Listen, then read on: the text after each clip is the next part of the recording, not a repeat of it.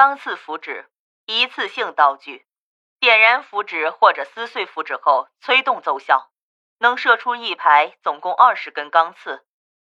我从青铜道具盒子里取出符纸，再看符纸描述，发现数量从原先的二十根变成了四十根。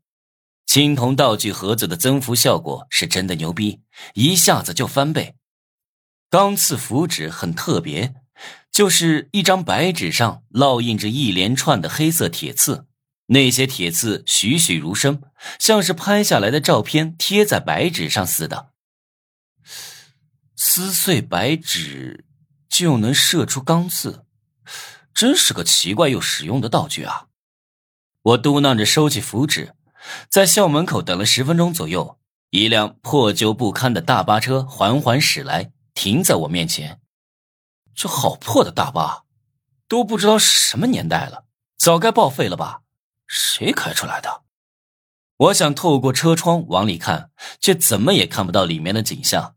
车窗玻璃太黑，太黑了。哐当，大巴车的车门突然打开，驾驶座上坐着一个戴着鸭舌帽的人。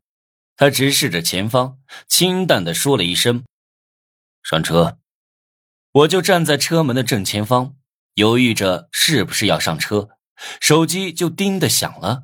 系统提示我进入了特殊任务。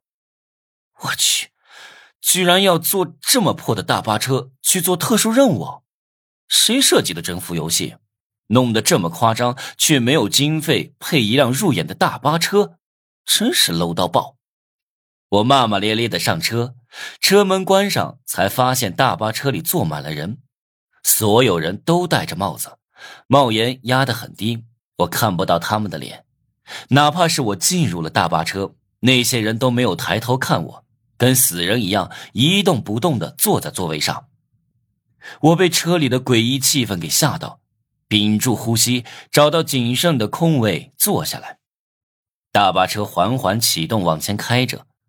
我往窗外看，借此缓解紧张忐忑的心情。然而下一秒看到的画面差点把我吓破胆。大巴车居然径直穿过了一群大学生，仿佛幽灵车一样穿透人群开了过去。这，这是怎么回事？